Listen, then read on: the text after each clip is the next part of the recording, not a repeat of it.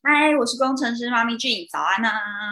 好，欢迎来到呃好好说话练习的第六集。今天我们要来聊什么呢？好，我今天的标题是这样写的：呃，为什么你的演讲或直播没有用？就是你很努力的做了一场直播，很努力，就是演讲了一个很棒的一个内容，然后简报也很棒，然后也用了我们昨天谈的，就是哎。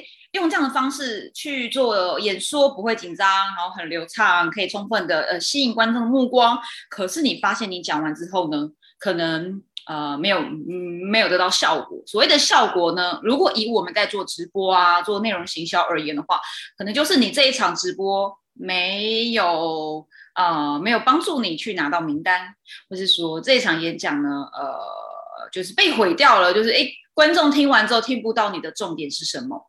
好，那我今天要来聊的就是呢，要如何帮助你的演讲有一个完美的 ending，完美收尾。那基本上只要做到这两件事情，你就可以有一个非常完美的一个演演说、演讲或是直播。好，那它的标题叫做呢，你的结论就是你演说的最后要呼应你的核心观念。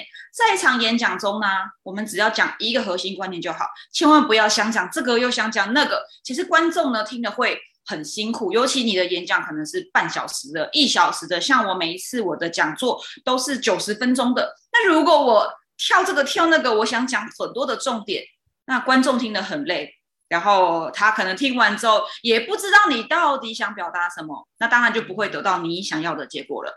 好，所以呢，就是你要呼应你一个核心观念。整场演讲就是一个观念就好，并且通常会建议你用说故事的方式或一句话来启发观众。所以呢，如果是我的学员呢，还记得吗？在我们的在我们的十四加七的课程中，你们还记得吗？我每一场，应该说我们每一次的课程最后会有什么东西？是会有每日一句，用一句话贯穿今天的整个课程的重点。好，那我们来进入内容了哈。当你今天很努力的做报告，然后演说也快要进行到尾声时，你觉得哇，我终于快要讲完了。哎，有这样的经验过吗？我通常啊，以我自己比较少啦，我通常都是讲的还蛮爽的，就是一直讲一直讲啊，好可惜啊，要讲完了。呃，我的心态是这样，但是我会有的压力是怕超时，因为我最长我的演说、我的演讲讲座就是九十分钟，如果讲到。一百分钟，一百一十分钟，我自己压力很大，因为我会知道观众其实是疲乏的。那有的时候，甚至我会跟观众说，我希望今天讲六十分钟，结果我讲了七十分钟，呃，我也会觉得，哦，天哪，我怎么讲这么久？要结束了吗？好，所以呢，呃，也许未来可以聊聊关于控时，呃，这个演演说的节奏这件事情，因为这也是我最近在努力学习的。好，那呃。在这本杂志这一章节，他有讲到说，如果啊，你每次讲到演讲快减速时，你会思考说，我该怎么样做的完美的 ending，不会让这一场前面铺陈了这么久，只有最后叫做落亏，或是呃被毁掉。嗯，不要毁掉你的演讲，败在最后的收尾。其实呢，你就要去思考的是，你在总结时到底想要给观众什么。或是说，有的时候你也可以带给观众一些互动，好像刚刚讲的超时啊这件事情，其实，呃，你即使时间来不及了，也不要轻易的让观众觉得你在赶时间，或是说啊，我们今天时间来不及了，哎呀哎呀，糟糕，我的讲座讲不完了，不要让观众感受到你的急迫感，而是，呃，即使你的。简报还有很多页，像我最常发生就是，我只是剩下大概十分钟的时间，我发现我的简报还有二十页，那一定是讲不完的。这时候呢，不要一直狂跳你的 PPT 啊，这个带过啊，这个带过，你不能让观众觉得你很急，你很燥，你很你你的演讲整个控时没控好，反而是呢，呃，简化内容。所以呢，我通常 PPT 如果后面真来不及，我就会讲重点啊，这个是怎么样？，OK，好，那下一页，那我们在这个地方呢，怎么样？怎么样？甚至你可以开始透过最后的几页 PPT 跟观众互动，然后呃呃，帮助他们去回顾今天演讲的内容。所以一个好的演讲，其实呢，一定要有个结尾。例如说，呃，今天呢，我的演讲的重点呢，来，我们帮大家复习一下，我们有三个重点，第一个是什么？第二个是什么？第三个是什么？一定要帮大家做结尾哦，因为。他听了六十分钟、九十分钟，基本上会蛮疲乏的。然后可能即使你的前面东西再棒，他有印象，但也会因为资讯比较多，会有一点忘了。所以呢，在演讲过程中，帮助观众回顾一下今天演讲的重点，完美总结是非常重要的。好，那最后我们来聊到底什么叫做恰当的结尾方式。我的标题有写嘛？如果你没有做这两件事，你的演讲就是不会吸引人，然后可能就不是一个很完美的 ending，那甚至呃就会很可惜。好，我们要做哪两件事情做一个 happy ending 呢？第一个是，第一个是，哦，我的手怪怪的。第一个是一定要有行动呼吁，行动呼吁超重要的。为什么我的学员呢常常问老师说，老师为什么我的直播啊做了这么多集？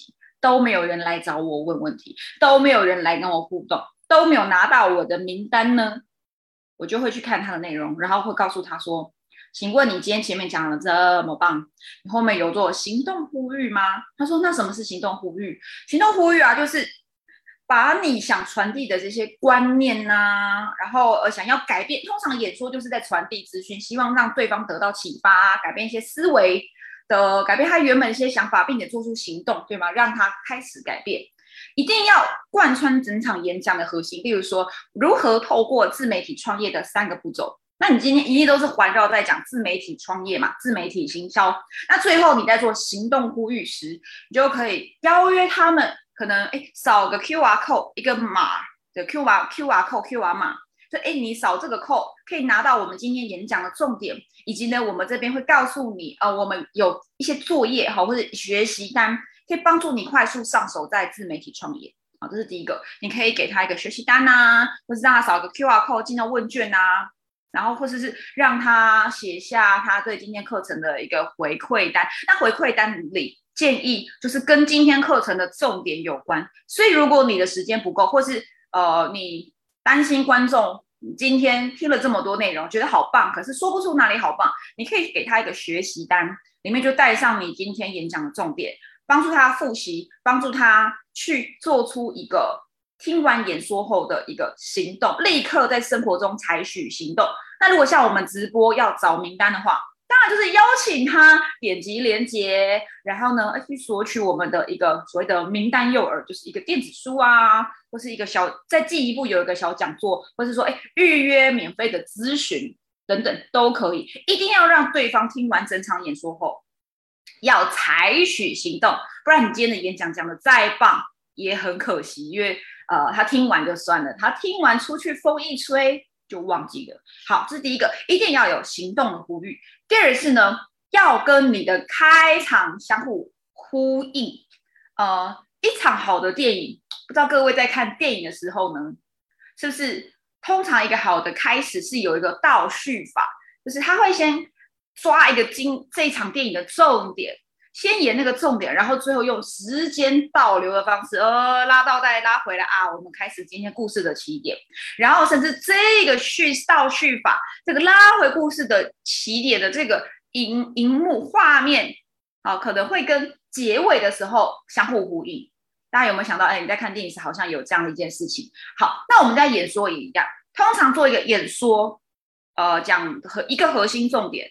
可能有几个步骤，好几个策略，你提供给观众你一些核心的想法。那最后一定要刚刚讲的，一定要有一个结尾之外呢，一定要你跟你开场所讲的那个核心观念，或是你提供了一些数据，再复习一遍，帮助观众不断的重新思考。哎，我们今天听到了什么？好像我在做讲座的时候呢，我一定前面会带几个重点。第一个是今天的讲座适合谁来听。